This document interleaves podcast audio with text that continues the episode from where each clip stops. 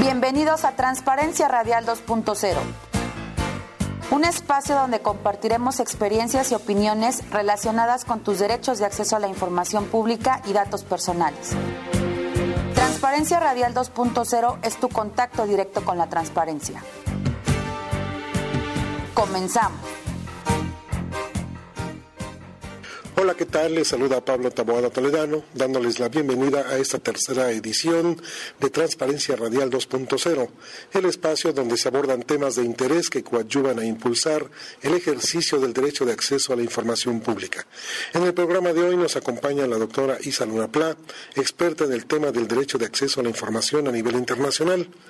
La doctora Luna Pla nos dará su opinión acerca de las recientes reformas a la ley de transparencia del DF y su semejanza con la ley modelo interamericana sobre acceso a la información pública. Les invito antes a escuchar la siguiente cápsula con nuestra compañera Miriam Robles.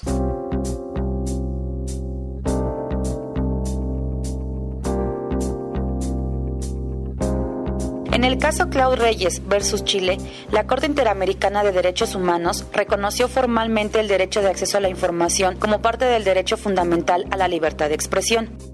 Gracias a este fallo, un selecto grupo de especialistas, convocado por el Comité Jurídico de la Organización de Estados Americanos, la OEA, trabajó a lo largo de 18 meses en la elaboración de la Ley Modelo Interamericana sobre acceso a la información gubernamental y una guía de implementación que sirvieran de ejemplo a los países miembros para legislar en este tema.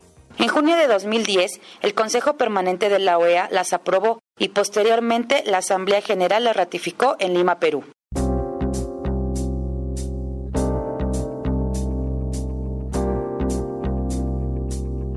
La ley modelo y la guía se basan en el artículo 13 de la Convención Interamericana sobre Derechos Humanos, que consagra la libertad de expresión y de pensamiento, además de garantizar el derecho de todo ser humano a buscar, recibir y difundir información. Así, la OEA también reconoce el derecho a la información gubernamental como un derecho humano y asume que este es condición esencial para todas las sociedades democráticas. La ley modelo interamericana reúne estándares internacionales en materia de acceso a la información, en posesión, custodia o control de cualquier autoridad pública y establece su más amplia aplicación.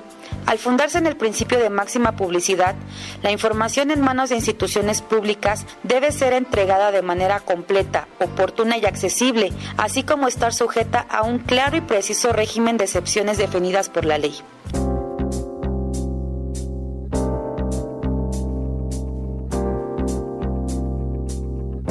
Quienes conocen del tema señalan que la Ley Modelo Interamericana sobre Acceso a la Información establece los estándares mínimos en la materia, mejora la calidad de las leyes en los países que ya cuentan con normas y fortalece el trabajo legislativo en aquellos que aún no tienen leyes que garanticen y regulen este derecho. En este proyecto participaron instituciones como el IFAI, la Asociación Civil Artículo 19, el Centro Carter, la Corte Interamericana de Derechos Humanos, la American Bar Association, la Open Society y por parte de la Universidad Nacional Autónoma de México, la doctora Isa Luna Pla. Por otro lado, el InfoDF propuso reformas a la Ley de Transparencia y Acceso a la Información Pública del Distrito Federal, con la intención que la norma cumpliese con los estándares internacionales. El pasado 29 de junio, la Asamblea Legislativa del Distrito Federal aprobó 71 modificaciones a esta legislación. Sobre la Ley Modelo Interamericana de Acceso a la Información y las modificaciones a la ley local en la materia, conversaremos con la doctora Isa Luna Pla, investigadora del Instituto de Investigaciones Jurídicas de la máxima casa de estudios.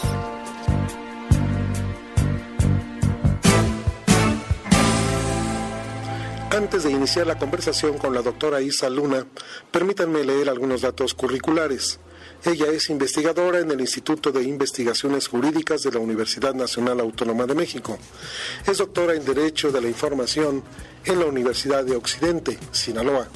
Luna Pla tiene una maestría en Derechos Humanos por la Universidad London Schools of Economics and Political Science, Reino Unido, y ha sido investigadora en el Program of Comparative Media Law and Policy de la Universidad de Oxford, Reino Unido también. Se ha especializado en temas de medios de comunicación y democracia, libertad de expresión y libertad de información. Sus libros más recientes son Movimiento Social del Derecho de Acceso a la Información en México y Transparencia, Acceso a la Información Tributaria y el Secreto Fiscal.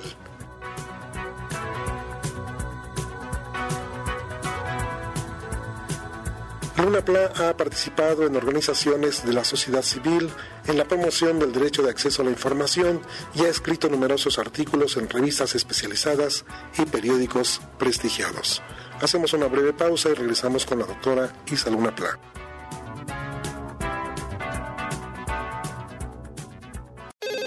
Diga, jefe. Eh, sí, ¿cuál es la página? Correcto. Ahora sí sabremos cada una de sus acciones. ¿Qué tenemos hoy? Investigar cuánto dinero le otorgaron al gobierno. En dónde lo aplicó, actos de corrupción, estadística, transparencia, finanzas, salud, desarrollo social, presupuestos aplicados.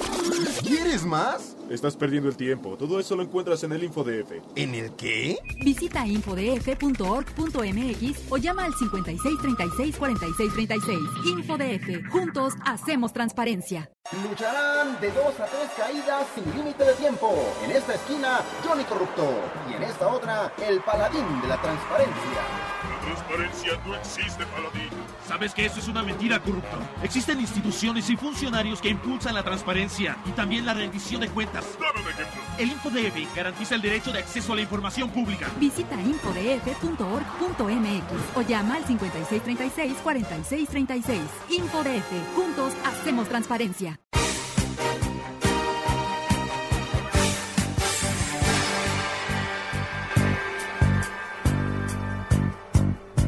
Estamos de regreso con la doctora Luna Pla.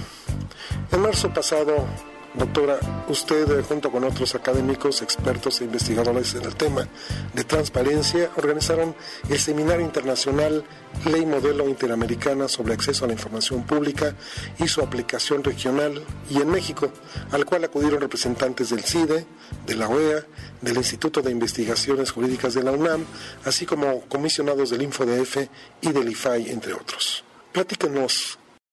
Bueno, es un seminario que se organizó en marzo del presente año 2011 con el objetivo de difundir un logro muy importante de la Organización de Estados Americanos y de la sociedad civil que ha venido empujando el tema del derecho de acceso a la información a lo largo de los últimos 10 años.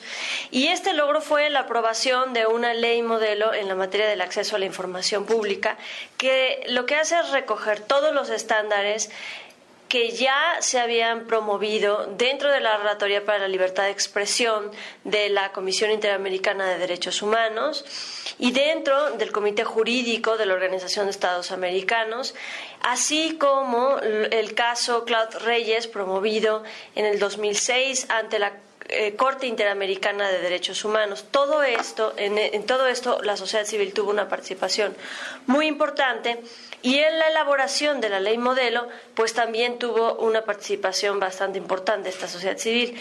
De manera que era eh, relevante promover este nuevo instrumento que se considera como un estándar, no como elemento de derecho internacional eh, vinculante a México, sino simplemente como un estándar útil para el diseño y la corrección o enmienda de las leyes de acceso a la información mexicanas que no se ajusten a este estándar. Estamos platicando con la doctora Isa Luna Pla, investigadora del Instituto de Investigaciones Jurídicas de la UNAM. Doctora Isa Luna, ¿cuáles serían las principales aportaciones de esta ley modelo? Lo principal de esta ley modelo es que, como decíamos, recoge todas las experiencias y el aprendizaje que se ha generado en los últimos 10 años, tanto en las instituciones del sistema interamericano como en las instituciones de la sociedad civil. Y esto significa que se recogen eh, las experiencias de todos los grupos de la sociedad civil que han eh, eh, promovido estas leyes de acceso a la información.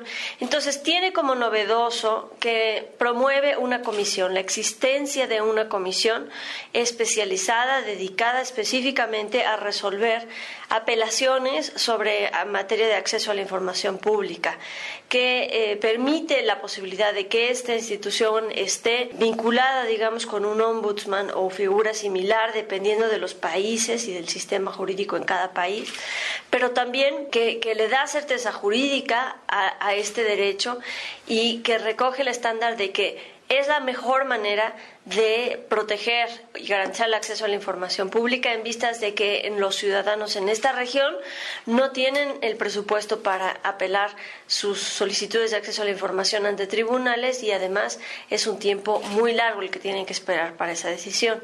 Otro aspecto novedoso de esta ley es que eh, establece criterios muy claros sobre la reserva, los motivos de reserva y clasificación de la información y además establece, como ya lo había dicho la Relatoría para la Libertad de Expresión, que la carga de probar el interés público eh, recaerá dentro del Estado y no recaerá en el peticionario de la información. Y esto ha sido también considerado pues un estándar bastante relevante. Y por último, eh, la ley modelo viene eh, acompañada de una guía de implementación que es un instrumento muy útil para entender cómo se tiene que, aplicar y, que, interpretar esta ley modelo. Doctora Pla, ¿qué normatividad en la materia ya existente en el país se ajusta a esta ley modelo interamericana? Bueno, México está en una posición bastante eh, favorecida en términos de, cumplir con un estándar internacional que, del, cual estamos hablando tenemos la gran mayoría de, lo que se establece en esa ley, pues nuestra ley mexicana lo tiene. De hecho, es una ley que ha funcionado como un modelo para la región. Leyes como la de Chile, El Salvador, Ecuador, eh, han sido eh, utilizadas, han, han, sido diseñadas pensando en el modelo mexicano que existió previamente. Entonces México tiene una posición favorable en eso y tenemos una comisión es similar a la que se está planteando en este en esta ley modelo, lo que nos haría falta es dotar esa comisión de eh, completa independencia y poder de control judicial absoluto, digamos, en el, en, el sentido de que sus, eh, sus, resoluciones no sean apelables, y me refiero al IFAI, pero en los estados y particularmente en el Distrito Federal tenemos una comisión que tiene mucho mejor, eh, se acerca mucho más al modelo de, em, de la ley modelo. Vamos a una breve pausa. Estamos hablando de la ley de transparencia del DF y su comparación con la ley modelo interamericana sobre acceso a la información. Regresamos. ¿Qué se le ofrece? Señorita, necesito tener acceso a esta información del gobierno del Distrito Federal. Secretaría de Finanzas, Desarrollo Social, Asamblea Legislativa. ¿Cuál es su nombre? Juan Pérez. ¿Trabaja en el gobierno del Distrito Federal? No. ¿Es reportero? No. ¿Es influyente o de parte de quién viene? No, nada de eso. Soy ciudadano. Todos podemos tener acceso a la información pública a través del InfoDF. Visita infodf.org.mx o llama al 5636-4636. InfoDF. Juntos hacemos transparencia. Lucharán de dos a tres caídas sin límite de tiempo. En esta esquina, Johnny Corrupto. Y en esta otra, el paladín de la transparencia. Transparencia no existe, paladín. Sabes que eso es una mentira, corrupto. Existen instituciones y funcionarios que impulsan la transparencia y también la rendición de cuentas. Dame un ejemplo. El InfoDF garantiza el derecho de acceso a la información pública. Visita infodf.org.mx o llama al 5636-4636. InfoDF. Juntos hacemos transparencia.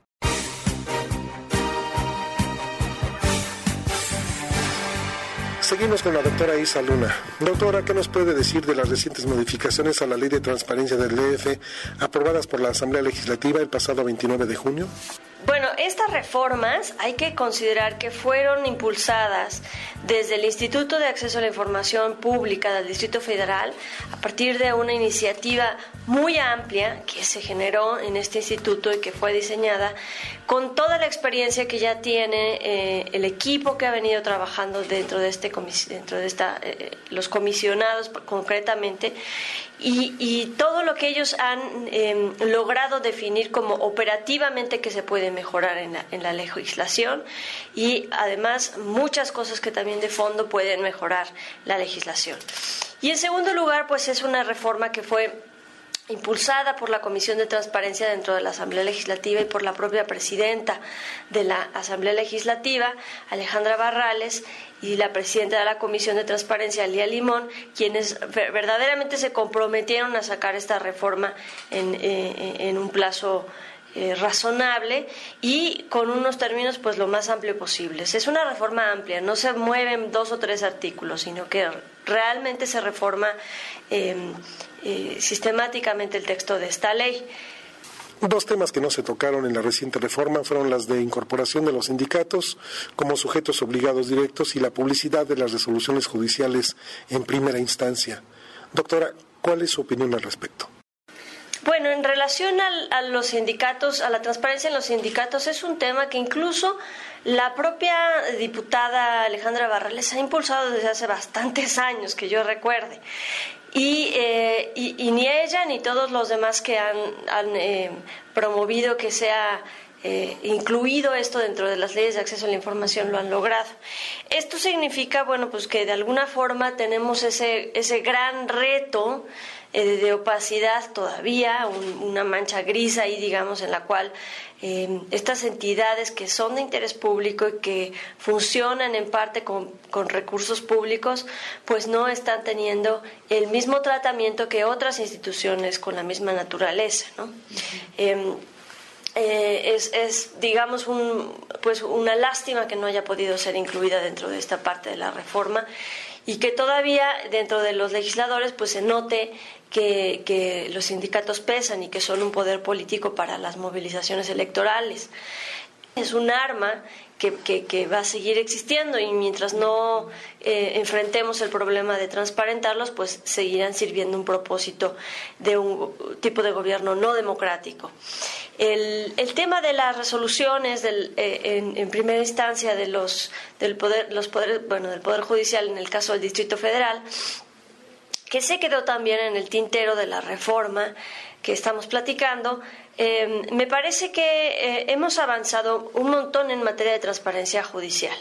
Eh, se, ha más, eh, se ha avanzado mucho más en la materia de la, mm, administración de la, justicia, pero no necesariamente en la forma en la cual se está razonando dentro de nuestros tribunales y en la forma en la cual se está tomando las decisiones que afectan finalmente no solamente la vida de las partes, sino también la vida de los, de los mexicanos de, esa circunscripción parece que parte de lo que sucedió, las razones por las cuales no fue posible aprobar ese, ese punto que tenía incluida la reforma del Instituto de Acceso a la Información Pública al Distrito Federal, pues fue precisamente por una reticencia todavía de las autoridades jurisdiccionales en no revelar al, al, digamos, abiertamente la forma en la cual ellos están decidiendo.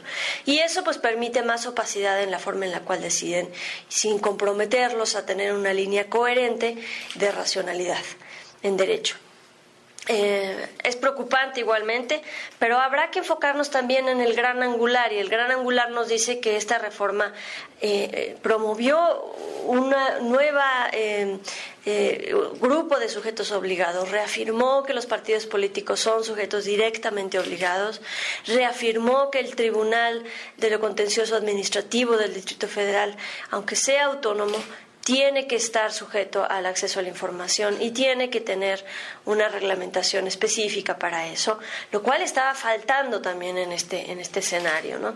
Entonces, en el gran angular, la reforma me parece que logra muchas de las, de las expectativas que se tenían y nos, nos remite a entender que pues aquí hay que, hay que tratar también por pasos las cosas. ¿no? Doctora Luna Pla, y díganos cuál es su opinión respecto a la salida escalonada de los comisionados ciudadanos que determinó la Asamblea Legislativa en esta reforma. Bueno, me, parece que la forma en la cual se, se diseñó eh, obedece a, una, a un entendimiento de los legisladores em, quizás solamente en el sentido del aprendizaje. Es decir, que se necesitaba pues alguien que tuviera ese aprendizaje de cómo funciona la institución y cómo se tiene que que, que, administrar y pues con uno que sepa cómo es el asunto, pues ya con eso es suficiente. Pero se olvidó el aspecto de que además de ese aprendizaje lo que se tiene que, que tener y que, y que preservar en una institución como esta es el sentido de las decisiones. El sentido de las decisiones no se logra escalonando solamente a una persona porque no es mayoría se logra escalonando a personas que han venido con un tipo de, con, un, con un, digamos una tendencia en las decisiones de cierta manera y que puede permanecer o puede eh, tener la posibilidad de permear dentro de la institución a partir del escalonamiento de más de uno de los de los integrantes de esa comisión. Así que me parece que entendieron el escalonamiento de, de, diferente manera. Desde mi punto de vista no es la más adecuada porque no garantiza eh, todo el tema complejo que se, que se quería preservar dentro del Instituto de Acceso a la Información. Pero uno es mejor que ninguno al final, porque lo que actualmente tenemos es que todos los comisionados se van y todos los, eh, esta misma comisión se renombra a personas completamente nuevas en esta, en esta materia. ¿no? se trata, los temas de, de, la reelección y, en los nombramientos escalonados no obedecen a, una lógica de poder. Eh, no tienen que ver con la forma en la cual se, se, administra el poder dentro de la misma institución, sino cómo se administra el aprendizaje y cómo se administra el prestigio, la institucionalidad, el razonamiento eh, eh, consistente dentro de una institución que está constantemente resolviendo sobre materias de manera jurisdiccional. No podemos olvidar que eso es este Instituto de Acceso a la Información, es un órgano cuasi jurisdiccional que tiene esa posibilidad de resolver prontamente eh, las, las decisiones en materia de la garantía de un derecho fundamental para cubrir los estándares internacionales en materia de acceso a la información, concretamente con la Ley Modelo Interamericana sobre Acceso a la Información Pública. ¿Qué falta, doctora, por hacer en el Distrito Federal? Eh, en, estas, en esta reforma lo que hemos visto es que se están tomando muy en serio los estándares internacionales.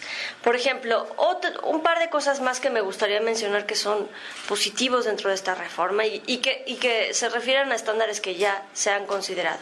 Uno es considerar a la, a la información del secreto fiscal como clasificada, confidencial, y además eh, permitir que los créditos no cobrables eh, por el Estado sean públicos, el nombre, el monto y la razón social de esos, de esos eh, beneficiarios a la cancelación de créditos. Esto ha sido una consideración de la Relatoría para la Libertad de Expresión y de la Comisión Interamericana como un estándar a partir de una resolución de la Sala Constitucional de la Corte eh, de Costa Rica, en la cual la Corte de Costa Rica dice no hay otra manera de conocer cómo se está administrando mejor este dinero. Por lo tanto, este, eh, tiene que haber transparencia en la cancelación de esos créditos. Y la Comisión Interamericana lo retomó y el, Instituto del Distrito Federal pues, eh, de Acceso a la Información lo, incluyó dentro de su reforma, pues desde mi punto de vista acertadamente. Luego se le ampliaron algunas funciones a este instituto que me parece que son importantes. Y ahí voy con tu pregunta sobre qué pudo haber sido, dónde pudo haberse avanzado más en ese sentido. Eh, en esta reforma se le atribuye unas nuevas facultades al Instituto de Acceso a la Información del Distrito Federal y que son las de poder recibir quejas que no podía recibir quejas y operar o accionar en relación a algún desperfecto o algún fallo que pudiera eh, eh, identificarse, sino que solamente a partir de un recurso de revisión y lo que el recurso de revisión le permitiese actuar es lo que iba a hacer. Em, esto, es, positivo porque le da muchas más atribuciones y mucho más poder al instituto para resolver otros problemas que son adyacentes al acceso a la información y no solamente eh, lo que está constado en un recurso de revisión.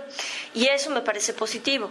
Lo que pudo haberse avanzado ya en esa misma lógica y que es un estándar dentro de esta ley modelo interamericana, pues es que este instituto pudiese mediar también, fungir como un mediador utilizando los nuevos mecanismos de la justicia alternativa alternativa en el cual pues no es necesario em, llegar a constar todo un, todo un expediente, sino a mediar entre el solicitante y la autoridad sobre la posibilidad em, de conseguir cierta información o no y de explicarle por qué no se le puede entregar la información.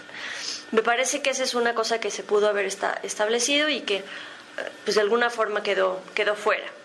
Pero también quedó dentro la, consideración de una prueba de interés público y una prueba eh, de daño. Y yo creo que es de las primeras leyes en México que tienen esta, esta prueba de interés público y prueba de daño tal y como lo establecen en el estándar. Doctora, muchas gracias por su tiempo y sus respuestas. Agradecemos su presencia en Transparencia Radial 2.0. Esto fue Transparencia Radial 2.0, tu contacto con la transparencia. Esperamos contar contigo en la próxima emisión y no olvides que todos y todas impulsamos la transparencia.